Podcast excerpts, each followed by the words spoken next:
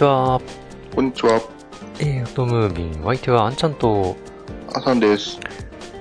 えーと、今年は連休、結構長かったみたいですけどね。うん、皆さん写真撮り行きましたかね？あーさんどうですか？うーんと、そうですね、今回はあのーなんだろう、カレンダーの並びが良かったっていうのもあって、割と長い連休、ね、皆さん取られた方も多かったんじゃないかなと思うんですけども、うん。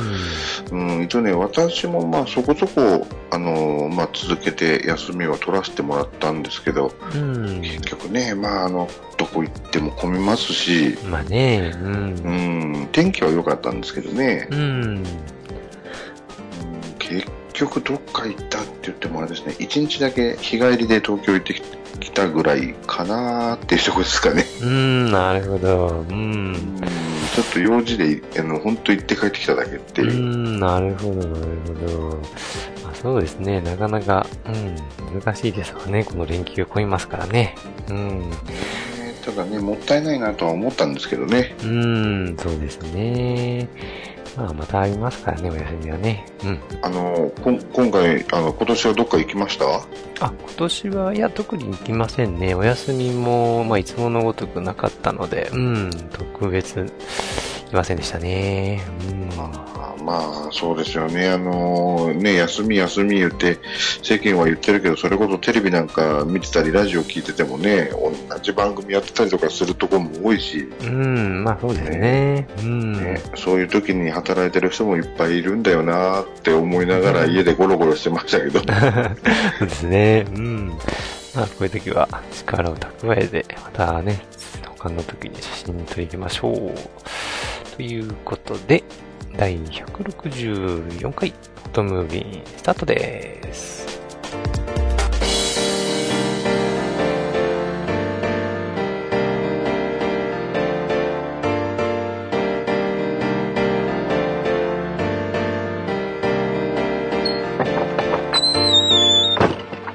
この番組は写真を愛するすべての方へ、フォトムービンがお送りいたします。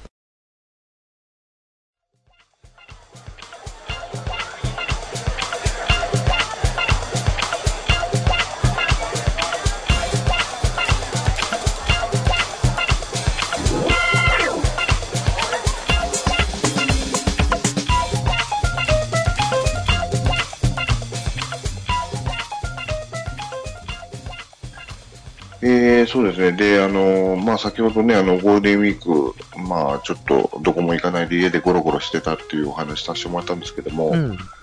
で、まあ、せっかくちょっと休みっていうか時間があるっていうことで、うんえーまあ、早速ですね、あの DP2 の、えーうん新しく追加されたその SFD モード、ほいほいほい。う。ん、これを使ってみようかなと思いましてですね、うん。で、アップデートはしてたんですけど、全然使う機会がなかったんで、ちょっと早速ちょっと使ってみたんですけれども、おーい、どうですか？えーとですね、これまずはですね、前提としてその、なんだろう、本当に、なんだろう、カメラのファームをアップデートして、で、その SFD モードをオンにして、うん。で、何も考えずに撮りましたっていう、ちょっと第一印象の話になるんですけどもね、はまあ多分使いこなしていけばまた別の印象なんでしょうけど。うん。実際ちょっとそこまでまだ使いこなせてないっていうんで、ちょっとあの、第一印象だけお話しさせてもらおうかなと思うんですが、うん。えーとですね、まずこれ、えーっと、写真、これ1枚にちょっと 4, 4つ、4点、あのまとめたえ画像があるんですけども、うん。で、これですね、まずカラーの、えー写真が2枚、うんで、モノクロで撮ったのが2枚、うん。で上げてあるんですけど、まずカラーで撮った方、これね、あの、増加の写真なんですけども、うん。これは、まあ、どっちも同じ絞りで、うん。うん。で、えー一応、まあ、あの、同じ状態で三脚で、三脚に据えて、で、あの、セルフタイマー2秒入れて、うん。で撮りましたと。うん。ほいほいほい。うんで、ノーマルで撮った方はやっぱりもう、まあ、4B4 らしい色の出方がするんですけども、うん。で、これに対してこの SFD モード。うん。で、これあの SFD モードっていうのが、一応まああのね、あのご存知ない方もいらっしゃるかもしれないんで、一応お話しすると、あのーシャッタースピードの違う7枚の写真を撮って、それをまあ合成して、で、ノイズを減らすっていうね、そういう、一応これノイズが少ないのと、あと解像度がちょっと増すのかな確か。うん、なるほどね。ううん、っていうモードっていうことでアナウンスされてるんですけども、うん。うん。で、一応その、まあ7枚連続で撮るっていうのもあるんで、三脚が必要ですよと。うん、なるほど。で、まずこの増加の写真2つ並べてみると、これ、ね、何にも実は調整しないんですけどね、うん。やっぱりその明るさの違う写真を合成していくっていうせいなのかわかんないですけど、やっぱり、ね、ちょっと明るいっていうか、その、色味がどう言ったらいいんでしょうかね、プレーンな感じって言ったらいいんですかね、もう明らかに違いますよね。ねもうあっさりしすぎっていう、うん、そうですね。うん、うん、ね、ちょっとパッと見、なんかちょっと、まね、あの、コントラストが強かったりとか、その、彩度が高い写真がいいっていうわけではないんですけれども、うん。うん。なんかちょっとね、寂しい感じの。絵が出来上がっちゃいましたと。うん、そうですね。うん。でね、これあのー一応、撮影条件は下に書いてはあるんですけども、うん。SFD モードの方は、あのーシャッタースピードを変えて合成してるんで、うん結、局、あのーあれに出てこないんですよね、あのシャッタースピードが。ああ、なるほどね。そういうことなんですね。う。うんん、なので、こっちはちょっと記載がないんですけれども、ううんん。実際データの方を見ても、シャッタースピードっていうそのパラメーター自体がないんですよね。まあそうですよね。7枚中の1枚どっかってわけでもないですもんね。うん、そうなんですよ。うん。うん。で、まあ、カラーの方はこんな感じ。ちょっとぼやっとした。うん。まあ、一見するとやや眠たそうな写真になっちゃいましたよと。そうですね。うん。うん、で、えーまあ、同じようにですね、同じような、えー三脚立ててセルフタイマーかけて、今度はちょっと外、っていうか屋外でですね、うん。うん。撮影したものなんですけども、これモノクロで撮りました。うん。えー、と、脳のですね、同じ状態で撮ったんですが、うんえーまずノーマルの状態。うん。まあ、これも、あれですね、まあ、フォビオンっぽいというか、割と陰影はっきり出るようなうん。写真になってるんですが、うん。SFD モードで撮ると、ちょっとこう、どう言ったらいいんでしょうかね。あの、フィルターがかかったような、霞がかったような感じの、うーん、そうですね。うんなんかぼやーっとした感じの、うん。私の第一印象だとあれです。なんか浅い HDR みたいな感じですかね。あー、そうか、そんな感じ。そうですねう。ん。これを、まあ、これオートだからそのままだからこうなるのかなっていう感じですかね。うん。うん。まあ確かに、あの、実際撮影すると、その、暗いものから明るいものまで7枚、あの、一応カメラ本体の方全部見れるんですけれども、うん。見ると一番明るい方、すっごい明るいんですよ。もうほぼ真っ白なんです。うーん。うん。だから、まあ仕上がりがこうなるのも当然なのかなっていう気はするんですけどね。うーん、なるほどね。うんうんうんうんうん。そっか。全体的に全部こんな感じになるんですかね？そのままオートに現像すると。そうなんですよね。ちょっとね、明るめ、明るめっていうか、その、割とフラットな感じ出てきますねう。ん、かなりもう印象が変わっちゃってるぐらいですよね。うん、そうなんですよね。で、本当もうザクッと言っちゃうと、うん。まあ確かになんかノイズは少ない気はします。うん、なるほど。で、割とのっぺりした感じ。うん。で、なんだろう、どっちかというと、そのフォビオンの絵って割とこう、ぼてっとしてるとか、水彩画じゃなくて、あの、い油性の絵の具で描いたみたいなうん、感じの色使いになりがちなんですけども、うん。うん。どっちかというと、その SFD モードだと、この、なんだろう、あっさり、ちょっと水彩画っぽいような。仕上がりですかね、印象的には。そうですね。うん、なるほどね。で、あと、モノクロのモードなんかだと、特にこの、なんだろう、白くなりがちっていうか、ペタッとなりすぎちゃうんで、うん。なんかね、ちょっとこれ使いづらいなっていう印象ありますけどね。ああ、なるほどね。うん。確かにもうこれ全然違う写真の仕上がりの印象ですもんね。うん。で、まあ、それであとはですね、うん次に今度、えー先ほどのカラーの、えー増加の写真うん。の中からですね、これあの、当倍でちょっと抜き出してみました花びらの写真、あ、うん花びらの拡大した部分なんですけどね。うん。で、あのーなんだろう、解像度が上がるっていう風に書いてあったんで、うん。じゃあどうなんだろうなと。うん。実際抜き出して比べてみましたと。うん。正直よくわかんないです。うん。なるほど。うん。うん。うんちょっとよくわからないかも。うん。っていううん。なるほどね。どのくらい違う、もう、被写体によるんでしょうかね。いや、それは大きいと思いますよ。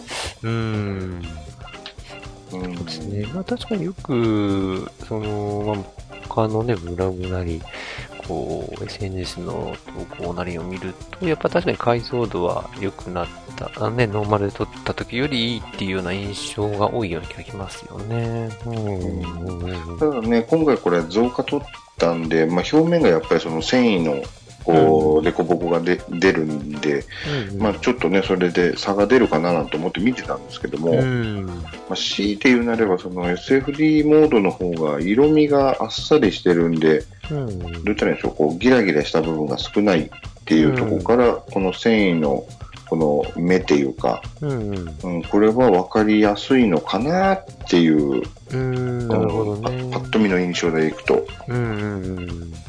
そっかそっか。その辺はでも解像度とやっぱり直結してるのかな？どうなんでしょうね。どうなんでしょうね。いや、うん正直パッと見た感じは、その解像度的には、うん、まあ変わらんなっていう。うん。ただ見え方が違うってっていう感じなのかなと。ああ、なるほどね。うん。なるほど。まあ確かに、まあ、同じ解像度で7枚撮ってるだけなので、変わるかっていうと変わんないような気もしますし、うんで、つなげ合わせることで、こう、ね上げたように、上がったようにか、うん、見せることもできてる。やっぱり被写体によるのかなうん。うんただね、あのー解像度、まあ上がってるだろうなって思える部分が一つうんあって、あのーまあこれね、シグマフォトプロ、うん使われてる方とか、あとは、えっ、と、これクワトロのあれなのかな、固有のパラメータなのか、ちょっとなんともあれなんですけど、うん。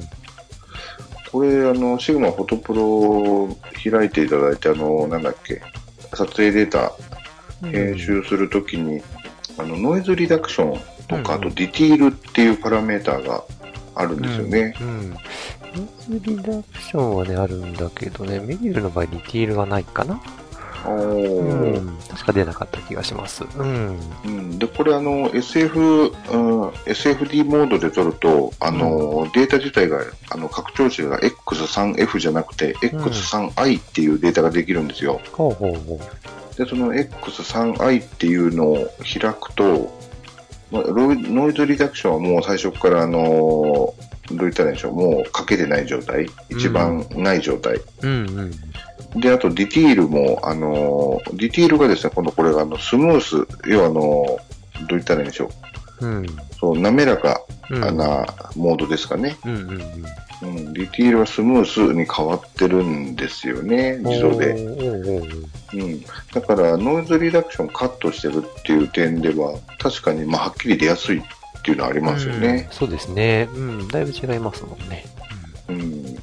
だからね、逆にこれクリスピー、あの、スムースクリスピーでディティールであって、クリスピーにすると割とこう、どう言ったらいいんでしょうかね。あの、輪郭はっきりで、ちょっとこう、どぎつい感じの絵になるんですけども、ああ、はいはいはい。うん、これが自動でスムースの方に来てるんで、まあそういうのもあって、こう、ふふんわりした感じのうん。い色味、色味っていうかその絵になってるのかなっていう気はしますようね。ん、なるほどね。うん。そうですね。大体こういうの通常真ん中になるけど、これがまた変わっちゃうの面白いですね、なかなかね。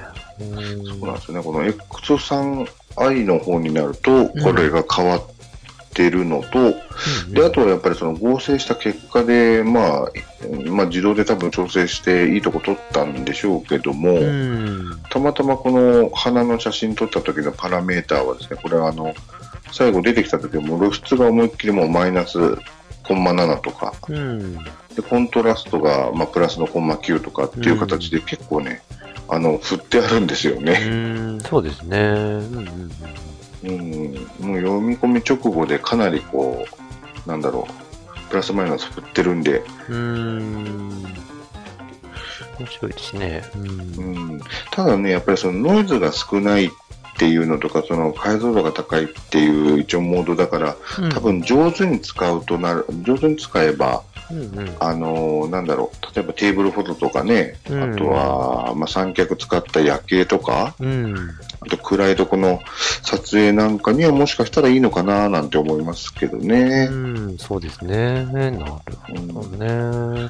で、あとね、その黙ってると仕上がりが割とこう、あっさりプレーンな感じだから、うんうんうん。うん、だからこれをベースにして、なんだろう、うんちょっとこう、データを追い込んでいく点では、うんもしかしたら癖が少ない感じの絵がポッと出てくるから、ああ、なるほどね。うんやりやい。すいのかもしれないですね。うん、なるほどね。そっかそっか。じゃあまだまだこう、いろいろ試行錯誤する余地があるってことですね。うん、そうですね。うん。うん、なるほど。うん。でですね、あとこれ、えー、レポートの最後につけてある写真なんですけども、うん。これですね、ちなみにあの日中、これ天気良かった日なんですけども、うん。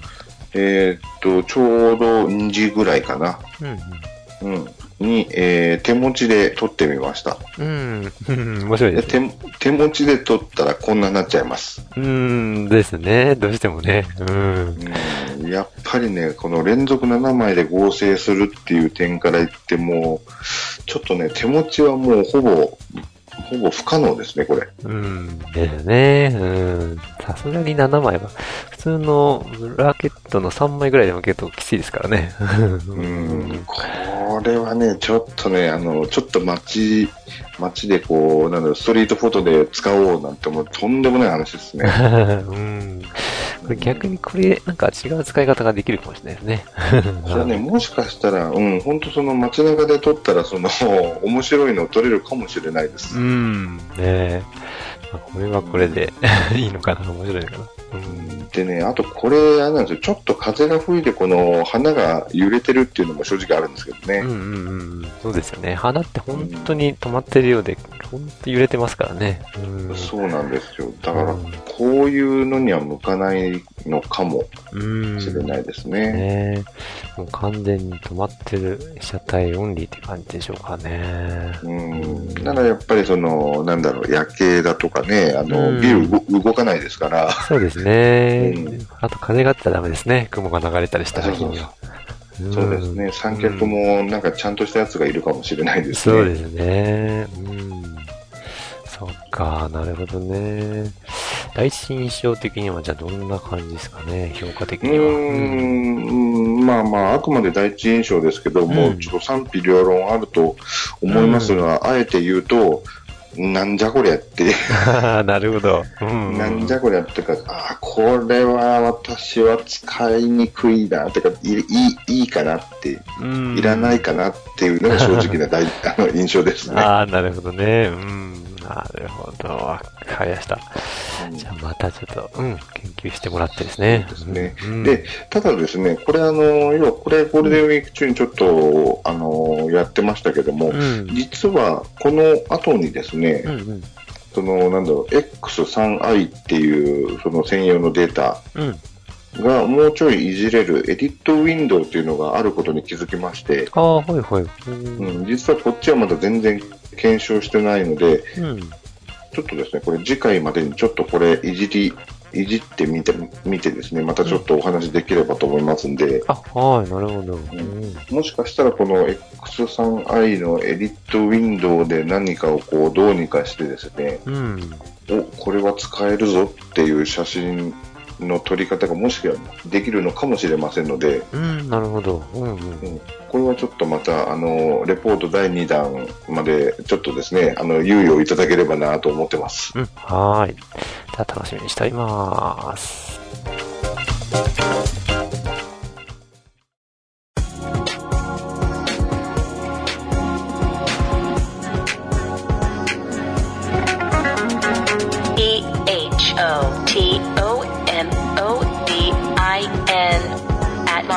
gmail.com.